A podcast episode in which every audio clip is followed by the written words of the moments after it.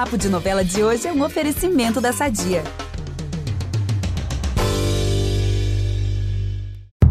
Preparados para o nosso clássico de hoje?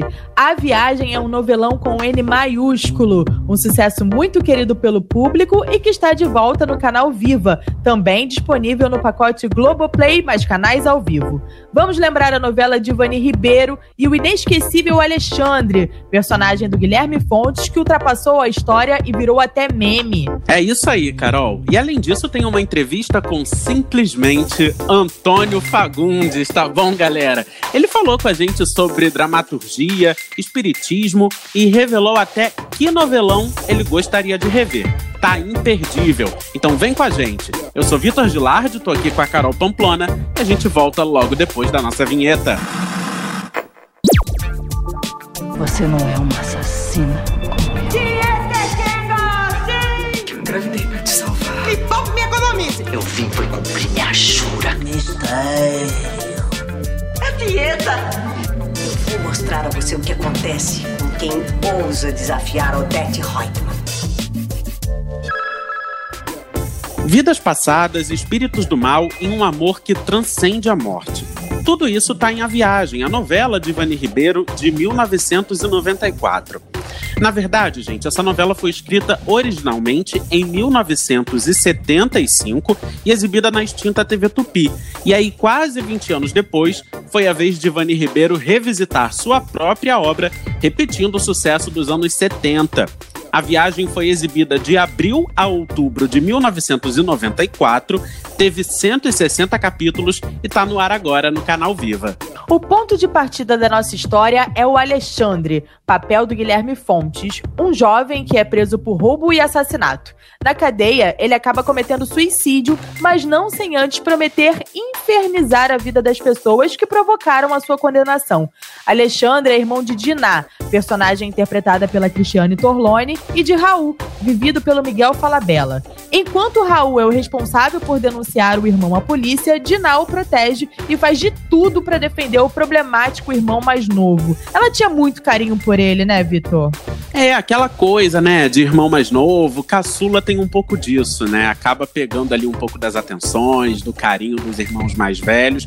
E o Alexandre, apesar de ter caído aí nessa vida de roubo, até de assassinato, a Diná ainda queria proteger esse pequeno irmão. E aí, para fazer isso, Carol, a Diná vai atrás do advogado criminalista Otávio, o papel do nosso Antônio Fagundes.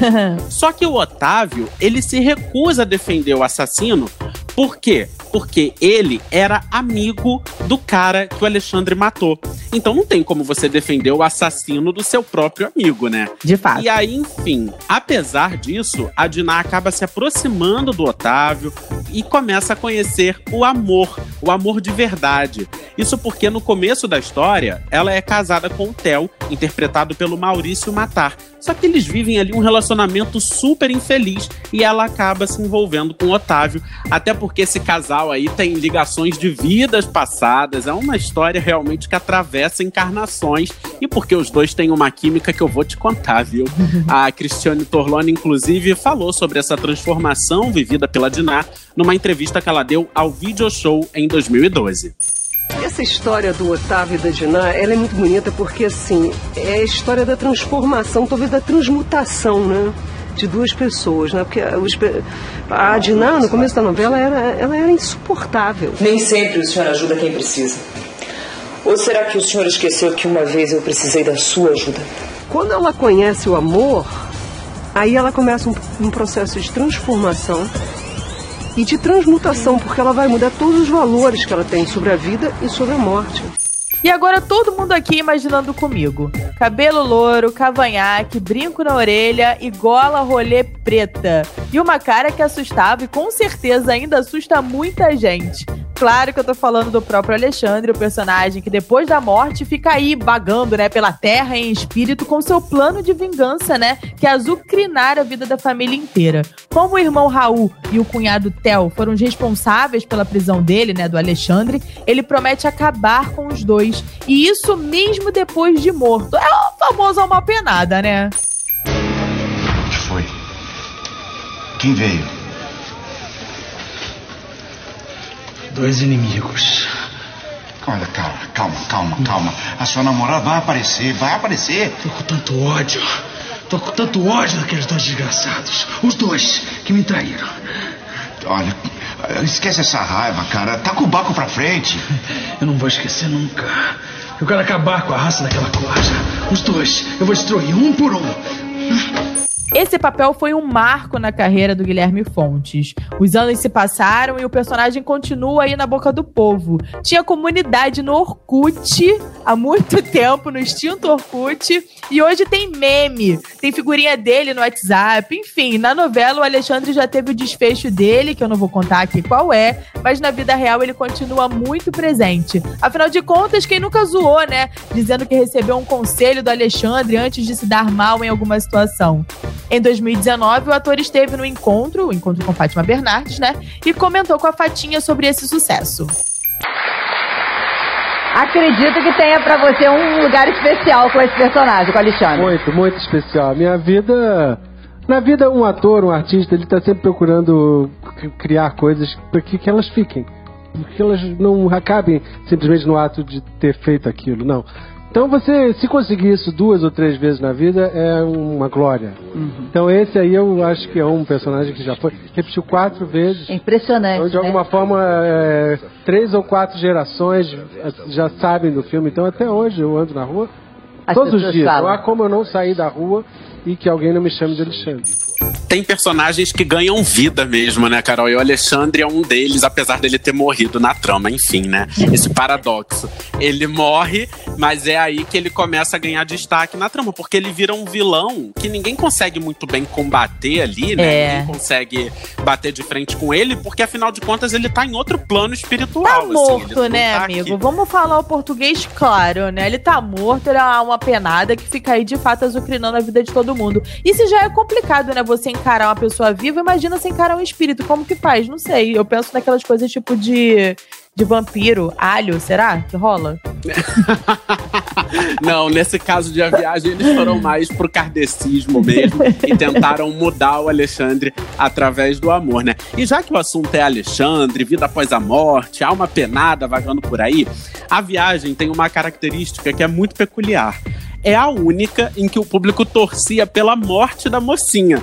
Isso porque o Otávio, o personagem do Antônio Fagundes, ele morre. E a Diná que era apaixonada por ele, né? Eles eram um casal ali. A Diná fica aqui na Terra. Então todo mundo queria que ela morresse para logo encontrar o grande amor dela no paraíso. pois é, né? Mas, gente, ó, dá uma licencinha aqui que o Novela das Nove agora vai estender seu tapete vermelho virtual para um dos maiores nomes da nossa teledramaturgia, Antônio Fagundes. A gente conversou com o ator sobre a viagem, claro, mas também sobre a carreira, sobre o espiritismo e mais um monte de coisa que você vai ouvir a partir de agora. Com vocês, Antônio Fagundes. Antes de qualquer coisa, muito obrigado, Fagundes, por ter topado conversar com a gente. Você é o nosso primeiro convidado de 2021 e acho que não tinha como a gente começar melhor esse ano, né? Muito obrigado mesmo pela sua presença aqui. Imagine, para mim é que é um prazer enorme estar aqui com vocês e que bom que eu sou o primeiro. Espero que o primeiro de muitos.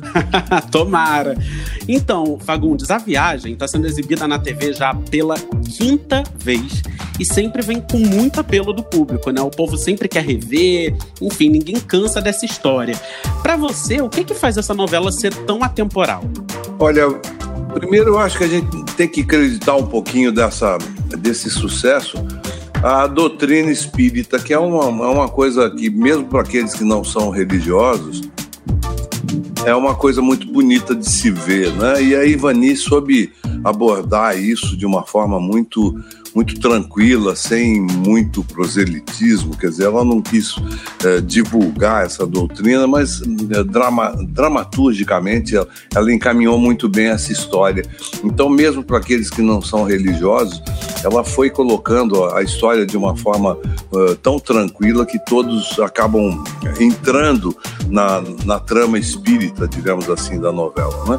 E acabou criando um grande amor, um amor que sobrevive às eras, aos tempos, à, vida, à morte, enfim, que é esse amor de Diná e Otávio Jordão e que encanta o público, né? Eu sempre brincava que a viagem era uma novela que o público torcia para a mocinha morrer, né? e realmente foi é isso que acontece porque a história tem que continuar em outro plano de tão grande que é. Eu acredito que uma das razões principais seja essa, mas juntou um elenco muito bom, uma direção muito segura. Uh, você vê hoje, por exemplo, pelas imagens, que a gente ganhou muito em tecnologia, mas uh, uh, o, o talento artístico está lá desde aquele tempo já, já existindo. Então, uh, isso também envolveu muito o público, o elenco muito bem escalado e todo mundo fazendo com prazer. Eu acho que isso faz com que as novelas uh, permaneçam, né? Devo concordar. Fagundes, você leva, algum ensinamento do espiritismo? Você traz, na verdade, de quando você gravou a novela até hoje? É, para sua vida? Aprendeu alguma coisa? Alguma coisa te marcou em relação a essa doutrina espírita? Olha, eu não sou religioso, mas uma coisa que eu sempre li muito sobre religião. Então, eu li a Bíblia já diversas vezes, eu li o Corão, eu li livros budistas, mitologia grega, nórdica, enfim, eu, eu, eu, procuro sempre fazer uma, uma comparação entre as religiões e eu posso fazer isso com tranquilidade, até por não ser religioso. E a doutrina espírita é a mais moderna de todas, né? Quer dizer, é uma das últimas, né? ela é do século XIX. Então, o Allan Kardec, de uma certa forma, aproveitou o que estava no ar ali já naquela época. Então, ele já tinha um conhecimento de Freud, já tinha um conhecimento de, de Darwin, ele já tinha um conhecimento de, de ciências né, é, que estavam sendo desenvolvidas há, há muitos séculos já. E ele organizou essa doutrina de uma forma muito, muito tranquila, né, muito cheia de conhecimentos. Né? Então, é, é, muito próximo de nós e ao mesmo tempo é muito confortadora. É uma doutrina que te conforta, que te traz um certo alívio para essa angústia de vida que a gente tem sempre. O que será que vai acontecer? Será que acaba aqui? Ele te dá esperanças de um, de um futuro brilhante, ele te dá. Mas principalmente o que a doutrina traz, que eu acho que é muito bonito, é a democracia, né? Uhum. Em todos os momentos da doutrina espírita, ele insiste em dizer que você não precisa acreditar. Ele não impõe que você acredite. Ele não impõe que você siga a doutrina para ser um dos escolhidos. Ele diz que se você não acredita em Deus, Deus acredita em você. Eu acho que isso é a coisa mais bonita que existe na doutrina espírita, é, separando a doutrina de quase todas as outras religiões, onde os deuses são violentíssimos com quem não acredita neles. Nossa, que bonito isso. E Fagundes, eu, quando eu estava pesquisando sobre a novela, eu encontrei uma informação aqui que eu queria confirmar contigo. É verdade que na primeira versão de A Viagem você chegou a ser cotado para viver o temido espírito Alexandre, né? Que depois fica ali azucrinando todo mundo na, na novela. Isso foi verdade mesmo? Como que foi isso? Na primeira lá na Tupi, você tá falando? É, não, eu acho que não, viu? Porque na, na primeira versão da viagem, se não me engano, eu nem estava na Tupi. Que ano que foi, você lembra? Que... Foi 76, Ah, não, 76 eu já estava na Globo. Ah, eu, eu vim para 70, eu vim em 76 para a Globo. Então, não, não, não fui não, mas adoraria fazer, porque é um personagem também maravilhoso.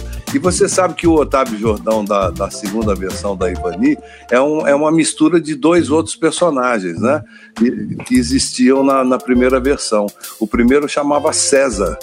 É, e eu não me lembro se tinha um Otávio Jordão também. E aí ela, ela fundiu esses dois personagens num personagem só e ficou muito bom. Então o Otávio é como se fosse uma reencarnação aí dessa, desses dois personagens. Ele trouxe, Mas... trouxe uma vida passada. Sim, mas que bom que pelo menos na segunda versão você tava lá como Otávio para comover aí o país. E só confirmando aqui a informação, a viagem, a primeira versão é de 75. Ah, 75, é. 75 eu não tava ainda na, na Globo, eu tava parado nessa época. Eu, eu fiz a TV Tupi até é, comecinho de 74, mais ou menos, eu ainda estava na Tupi. Depois eu saí, eu fiquei um ano e pouco sem fazer televisão, até a Globo me chamar e eu, eu, eu vi para a Globo. E que bom, né? Que bom, né? Sorte de todo mundo. E já que o assunto é vida após a morte, outras reencarnações, Fagundes queria te fazer uma pergunta.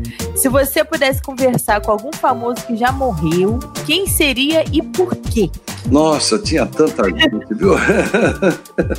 tinha muita gente aí, mas eu, eu gostaria muito de conversar com o Platão, você sabe? Porque ele é, o Platão é engraçado. A gente falando aqui de espiritismo, e outro dia mesmo eu li um, um dos livros do Platão. O Platão escreveu aí uns 27 livros, mais ou menos, né? É, que, que acreditam a ele, né?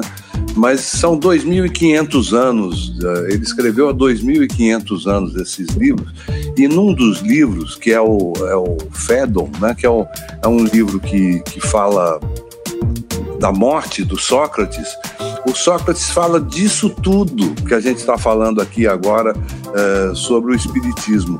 O Sócrates fala de um lugar onde os bons irão, um lugar onde os maus pagarão pelas suas culpas, um lugar onde as pessoas esperarão para ver se vão para um lado ou o outro, seria depois absorvido pelo catolicismo como purgatório. Né?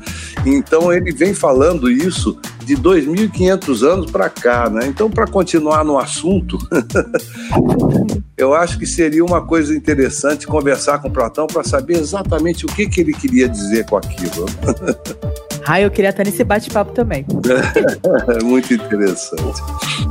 Ué, vai que espiritualmente existe uma ligação entre Kardec e Platão. Vai, vai saber. Mas muita, muita Agora, gente a... chupou a teoria dele, viu?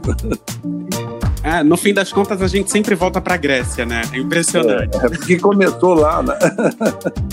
Sim, exatamente. E é bom você ter falado nessa coisa da morte, né? De pensar sobre isso, porque A Viagem é uma novela que trata muito desse assunto, né? O núcleo central ali é todo gira em torno disso. E é um assunto que tem muita gente que prefere nem falar sobre isso, nem pensar, enfim. E A Viagem foi uma novela das sete, que tradicionalmente costuma ter ali umas novelas mais divertidas, né? Mais alto astral, uma comédia romântica, alguma coisa assim. Em algum momento você pensou que talvez essa novela não fosse dar muito certo por falar de um tema aí considerado pesado, principalmente na faixa das sete? É, isso talvez não, mas a gente pensou muito naquela época que talvez essa novela fizesse mais sucesso ainda se ela fosse pro horário o horário acima, né? Que hoje é o das nove, mas na época era o horário das oito, né? A gente achou que ela, ela tinha condições, digamos, de, de enfrentar esse horário, eh, talvez com mais potência de público do que o, o, horário das sete. E aí não é um, uma questão de qualidade da novela, é a questão do horário mesmo. Às sete horas as pessoas estão chegando em casa, né? Então não é todo mundo que consegue parar tudo para ver uma novela às sete horas da noite. Então a gente achou que se fosse às oito teria um público maior. Bacana. Sim, e o curioso é que seu último trabalho na TV, como Alberto, de bom sucesso, também debatia essa coisa da iminência da morte, né? Já que a gente tá falando de morte. Você acha que lida bem com esse assunto, Fagundes? Você costuma pensar sobre isso? É algo que é tranquilo para você? Porque eu, particularmente, confesso que tenho um problema sério. Morre alguém, eu fico, sabe, muito triste, é muito difícil assim pra mim. Mas queria saber como é que você lida com isso. É, a morte dos outros realmente é, é, é terrível, né? Mas eu, particularmente, com, com a morte eu não tenho problema, não. Eu tenho problema com o sofrimento, né? Uhum. Porque é, que é o, o, que às vezes acompanha a morte. Eu acho que isso é o mais terrível da nossa condição humana, né? É a gente saber que pode vir acompanhada de sofrimento. Porque tem um filósofo grego aí, eu não me lembro, não me lembro se foi o, o Heráclito, eu não me lembro quem foi que falou, mas de qualquer forma ele diz que a morte, onde ela está, eu não estou. E onde eu estou, ela não está. Então não se preocupe com isso. Nossa, que profundo isso, né? Porque em algum momento vai haver o, o, encontro. E é curioso, eu sempre penso né, nisso. Cara, é a única coisa que a gente sabe da vida. Certeza, né? Assim, né? É a certeza, né? Tem o, o, famoso ditado: a única certeza da vida é a morte. E a gente não, assim, muita gente durante a vida inteira não pensa sobre isso, né? É, é um assunto realmente muito, muito talvez evitado. Porque, Agora, talvez Carol... porque a vida seja muito bonita, né? Talvez porque a vida seja linda e ela é, precisa ser vivida de uma forma boa e produtiva. Talvez porque a gente é, tenha que pensar mesmo bastante nisso para aproveitar e deixar o ódio de lado, deixar a, a tirania de lado, deixar o confronto de lado e passar a viver juntos bem. Talvez por isso né, que a gente tenha medo. Com certeza, amém. E foi, foi bom, Carol, você citar Bom Sucesso, porque tanto a viagem quanto o Bom Sucesso tiveram impacto na venda de livros. Né? Na época de A Viagem, muita gente procurou a literatura espírita para se aprofundar, para estudar, conhecer um pouco mais. E a gente sabe, Fagundes, que literatura é uma das suas grandes paixões, né? E eu imagino aí que durante a pandemia você deve ter tido lido ainda mais do que o de costume, né? Você faz alguma contagem de livros? Saberia dizer quantos livros você leu, não sei, ano passado ou durante o isolamento social? Não, não, eu não contei não, mas foi bastante. foi bastante, sim, porque eu tive mais tempo, né? É, eu normalmente eu, eu, eu leio bastante, mesmo quando eu estou trabalhando. Eu costumo brincar, inclusive, que eu adoro gravar novela, que é quando eu leio mais, né? Porque a gente lá na, no estúdio às vezes espera bastante a mudança de cenário, a mudança, trocas de roupa, aquela coisa. Eu estou sempre com o meu livrinho debaixo do braço ali, então eu leio bastante, mesmo quando eu estou trabalhando. Mas agora, realmente, eu tive aí três, quatro horas por dia é, para sentar e ler, então eu, eu li continuo lendo bastante mesmo, não é, mas não contei não. Mas quem quiser contar, entra no meu Instagram, porque lá no Instagram eu falo sempre dos livros que eu li na semana, no mês e tal. Então é só contar lá que tá, tá tudo lá. Ai, Facundo, nem me fala. Hashtag Saudades Clube do Livro. Que podcast gostoso, hein? Era tão bom escutar você falando das Foi obras e tudo. Poxa, quero muito que volte. Queria muito, muito, muito É. que voltasse. A gente ia voltar, mas aí começou a pandemia e aí a É. coisa ficou em suspenso. Mas eu acho que tem, tem campo aí para voltar sim. E foi um prazer fazer. Foi um prazer ver que as pessoas se ligaram naquele papo que a gente tinha sobre literatura e fez tanto sucesso aquilo que descambou num livro, né? Acabou, acabou produzindo um livro também, que é o. Tem um livro aqui que você vai gostar, que é um livro mais ou menos baseado no podcast do Clube do Livro do Fagundes, com, com coisas da internet minha, né? Então, deu frutos. Ai, que bom. E como tá sendo essa experiência online, Fagundes? Porque podcast, Pois é. Instagram. Como que tá sendo Ave isso? Maria, isso para mim é um, é um horror, porque eu, sou, eu sou analfabete, né? Eu costumo brincar que eu, eu não conheço nada de, não entendo nada. Quem armou isso aqui para mim foi a Alexandra, ela que entende. Se eu apertar um botão aqui, eu tenho a impressão que vai explodir isso aqui. Então eu nem toco.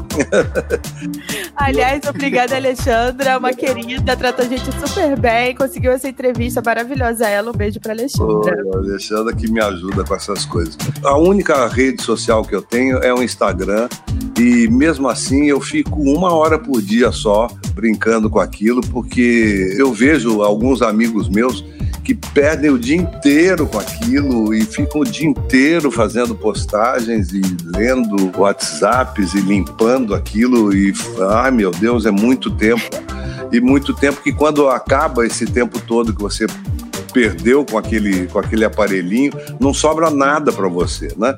Se, se as pessoas usassem esse tempo todo que elas usam com internet para ler, elas iam ter um conhecimento muito grande do mundo à sua volta.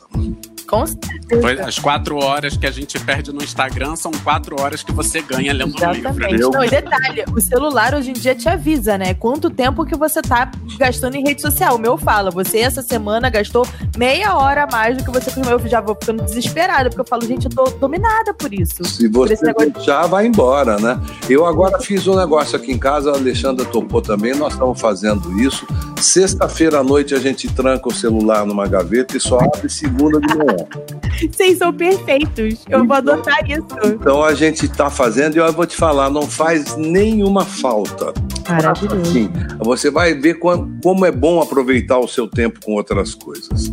Gente, eu vou fazer um teste, hein, Fagundes? Depois eu mando mensagem pra vocês dizendo Mande se foi bom, se Mas manda durante a semana, senão eu não vou ler. Não, como é a estratégia? É trancar o celular, esconder o celular? É trancar na gaveta. Quem quiser telefonar, telefona pro, pro fixo. Ou então fala na segunda-feira, não vai ter problema não. Vou adotar, hein? Voltando a essa coisa da quarentena, pandemia, todo mundo dentro de casa, o Globoplay resolveu, né, resgatar umas novelas clássicas, tudo é que tá passando, né, um monte de coisa lá, as pessoas têm acesso a tudo. E é curioso, né, é, ver como que o brasileiro ama rever esses antigos sucessos. O que, que você acha desse resgate dessas novelas clássicas que o Globoplay tá fazendo? É, bom, a, gente tem que ver que a, a, dramaturgia brasileira, a teledramaturgia brasileira é uma das melhores do mundo, né? É, o, o, os americanos, os europeus, eles vieram beber aqui na nossa fonte a forma de fazer novela, né? Porque você pega as séries de hoje, elas têm um formato, as séries estrangeiras, eu digo, elas têm um formato diferente da, daquela época dessas novelas que a gente está revendo agora, né? Elas hoje em dia, uma série é quase uma novela, né? Ela, ela mantém uma história mestre correndo durante todos os episódios. Ela, ela tem um suspense de um capítulo para o outro, para você uh, voltar no capítulo seguinte. Enfim, ela tem uma estrutura dramatúrgica igual a da novela que o, o, os estrangeiros todos vieram beber aqui, que nós sabemos fazer isso como ninguém, né? Sim. O que eu acho que aconteceu de um tempo para cá é que a nossa teledramaturgia, pressionada talvez por um mercado aí e porque a gente começou a ter uma contagem é, de, de audiência minuto a minuto, né? Que a tecnologia proporcionou isso, isso deixou os autores muito reféns do que o público pensa a cada minuto. E isso talvez não seja uma coisa muito boa para a dramaturgia, né? Porque se você vai seguindo só o que o público pensa, o que o público quer, é, é uma coisa que uh, o público não sabe muito bem o que ele quer. Ele quer se distrair, ele quer se divertir, ele quer se informar, ele quer se emocionar. Agora, como? Ele não sabe. Como? Quem sabe é o dramaturgo. Então eu acho que é uma grande bobagem o dramaturgo ser obrigado a seguir a audiência minuto a minuto para ver que cena que deu certo. Porque isso daí é igual fazer plebiscito, né? Se você faz plebiscito, você joga aí para todo mundo dizer sim ou não uma coisa que ninguém entende, né? É melhor deixar com quem entende. E quem entende é aquele que estudou para fazer isso. E eu tenho a impressão que uh, quando você estuda para fazer, você faz uh, melhor para o público. Ou seja, é, uh, aquela medida de audiência minuto a minuto, na minha cabeça, acabou afastando grande parte do público, porque a, as histórias começaram a ficar sem pé nem cabeça. Uhum. Os personagens começaram a não ter uma estrutura dramática muito forte. Então você não se envolve muito com eles e você vê que as cenas são todas muito rápidas, né? E é tudo quase como se fosse um clipe. Então são muitos personagens, são muitos cenários e muitas histórias sendo contadas, porque se você tem a contagem de audiência minuto a minuto, você tem que contentar todo mundo. Então a coisa ficou meio dispersa hoje em dia dramaturgicamente. Quando você pega as novelas daquela época, você pega novelas estruturadas de uma forma é, fantástica. As histórias são contadas como o autor queria que elas fossem contadas. E, naturalmente, é, com poucos personagens e com poucos cenários. E as cenas, você pode ver que elas duram às vezes 10 minutos. Né? É uma coisa que você não acha mais hoje em teledramaturgia. Né? Uma cena de um minuto hoje em dia é uma cena enorme em televisão.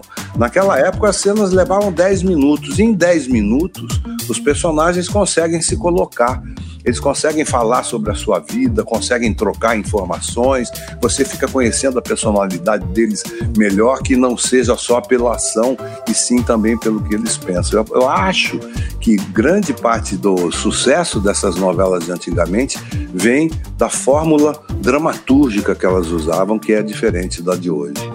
E é tão gostoso você ver uma cena mais longa, um diálogo um pouco mais profundo, né? Você parece que fica parente daquela pessoa que tá ali na televisão. Você sabe que é um personagem, né? Você, a pessoa não é doida, eu tô vendo. Você, você conversa com ele, né? Exato, você se sente íntimo, você compartilha dos mesmos sentimentos e, e, a gente, eu tô falando assim, né, de diálogo e tal, mas também tem a coisa do, da interpretação do ator, um olhar, uma coisa, você se sente íntimo Tem um tempo, pessoa. né? Tem um tempo. Exato. Você vê que, inclusive, a- o tempo era tão diferente que você, você tinha cenas que o- o- os personagens ficavam andando pelos cenários e a música tocava inteira atrás, né? Você ouvia, por isso que aquelas músicas, inclusive, fazem sucesso até hoje, porque você ouvia a música inteira, né? Foi, era quase como se fosse um clipe, mas um clipe sem a velocidade dos clipes de hoje, né? Então você tinha um tempo de reflexão que a novela te dava, que é, hoje em dia ela não te permite. Essa história de que a, a, a- gente está mais veloz é verdade, a gente está mais veloz. A, a sociedade hoje em dia corre muito mais do que há 20 anos, 20 anos atrás. Mas essa, essa velocidade nem sempre é boa, né? Nem sempre ela, ela te traz coisas boas. Nós acabamos de falar aqui agora da internet. A internet é uma, uma invenção extraordinária, é uma tecnologia fabulosa, mas é, depende de como ela é usada, né? Se ela é usada só pela velocidade, você acaba perdendo um monte de coisa no caminho. É, e acho que é por isso, né, que esse resgate aí dos clássicos do Globoplay tem movimentado tanto as pessoas, né? Fica todo mundo muito ansioso para rever. E enquanto vocês estavam falando, eu pensei aqui que recentemente teve o remake de Éramos Seis, né? Mais um remake de Éramos Seis, que é uma novela que não perde também, assim como a viagem, não perde o apelo do público, né? Todo mundo tem alguma história com, com essa narrativa. E, e eu acompanhando Éramos Seis, eu pensava um pouco sobre isso. Eu, nossa, que história mais delicada, as coisas acontecem, sabe, num tempo mais. é, hoje em dia se fala arrastado, né? Mas que não é arrastado. As coisas acontecem no tempo em que elas têm que acontecer. E, e eu confesso que vendo Éramos Seis, eu fiquei sentindo um pouco de falta disso, né? Porque é, atualmente as novelas é, têm muitos plots, muitas reviravoltas, e é tudo muito grande, muito, sabe, muito grandioso. E acho que é, é quando você traz o delicado, o olhar, um diálogo um pouco mais sereno, né? É, é, enfim, debatendo um pouco sobre a vida, isso te, te alimenta de uma outra forma. Você não só se distrai, como também pensa né, um pouco sobre a vida e, e, como vocês falaram, se tornam mais íntimos daquela história, né? Com certeza. E você vê, nessa vida veloz, rápida, cheia de acontecimentos que a gente vive, o momento que você senta para assistir uma história é um momento de relaxamento, é um momento que você não precisa continuar nesse pique. Ao contrário, né? Eu acho que o fato de essas novelas de 20 anos atrás estarem fazendo sucesso é porque elas nos permitem descansar dessa loucura em, em que a gente vem vivendo de uns anos para cá. Sim, agora pra gente fechar, Fagundes, é, em 2021 a gente está falando né, de teledramaturgia brasileira. Nesse ano, a teledramaturgia nossa aqui brasileira completa 70 anos. Então, o que a gente queria saber de você é o seguinte: que novela mais te marcou como telespectador e que você gostaria de rever? Olha, que difícil essa pergunta. Essa, essa é daquelas perguntas que não devem ser feitas. Pegadinha. Pegadinha, tão difíceis de responder. É igual que livro você prefere, né? Difícil. São tantas novelas boas, são realmente novelas uh, extraordinárias. Mas eu tenho uma novela que eu, que eu realmente sou apaixonado por ela. É, por um acaso, é, eu fiz essa novela, mas de qualquer forma é uma novela que eu sou apaixonado, que é Renascer. Né? que é um, uma novela do Benedito Rui Barbosa e que também é uma dessas novelas que toda vez que é reprisada ela faz um enorme sucesso por causa de tudo isso que a gente falou aqui agora.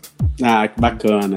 Justo. Fagundes, muito obrigada pela sua presença aqui com a gente no Novela das Nove. A gente adorou bater esse papo com você. Até falar um pouquinho do Clube do Livro. Gostei de dizer que eu estou com saudades. e tudo mais. Vamos Essa voltar, novela... vamos voltar. Amém, Senhor. Essa novela Viagem foi muito maravilhosa mesmo. Tá, tá na nossa lembrança. Na... eu chamo até de memória afetiva, né?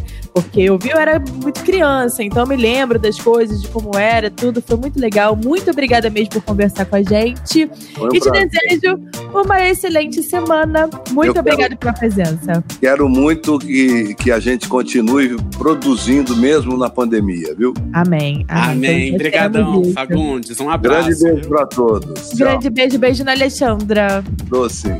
Tchauzinho. Gente, olha, o Antônio Fagundes, ele não merece só palmas, não, tá? Ele merece o Tocantins inteiro. a entrevista foi tudo, não foi? Conta pra gente. E olha, pra continuar o nosso papo, a gente vai falar da dona dessa história, a Ivani Ribeiro, que inclusive já foi barrada na porta da Globo porque acharam que esse era o nome de um homem.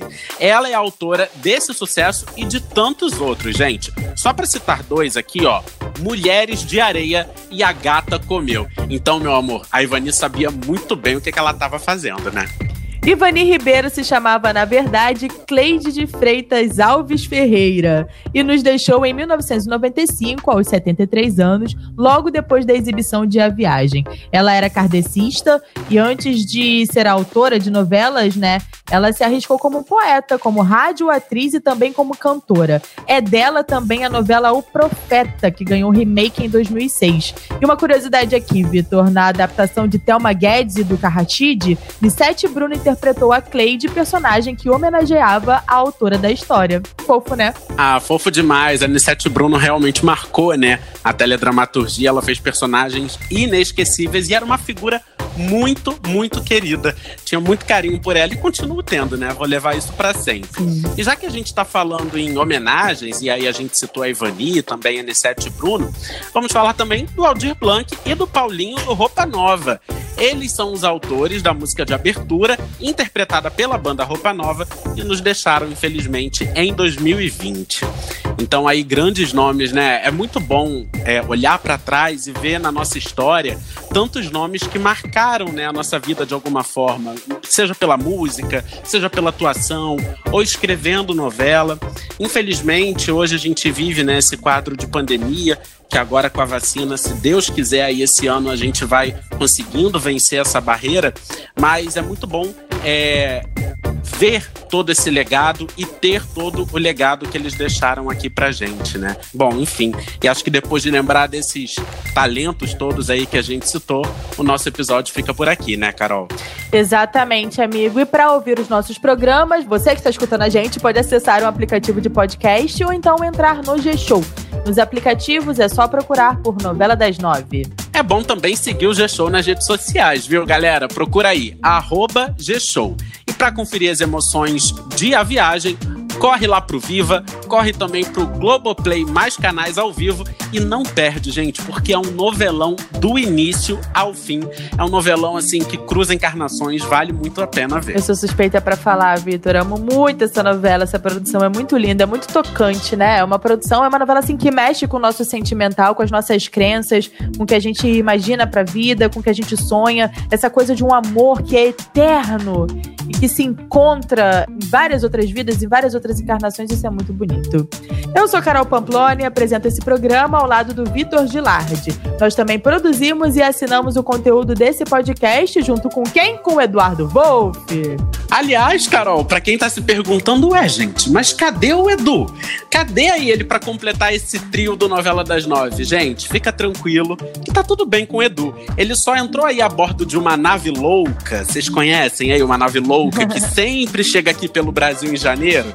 Então, ele vai ficar aí nessa nave durante os próximos meses, mas ele tá sempre aqui ligado no que tá acontecendo no Novela das Nove. Em breve ele tá de volta aqui no nosso querido podcast. É isso mesmo, Vitor. Hashtag saudades Edu. A gente fica por aqui e até o próximo programa, né? Um beijo pra galera.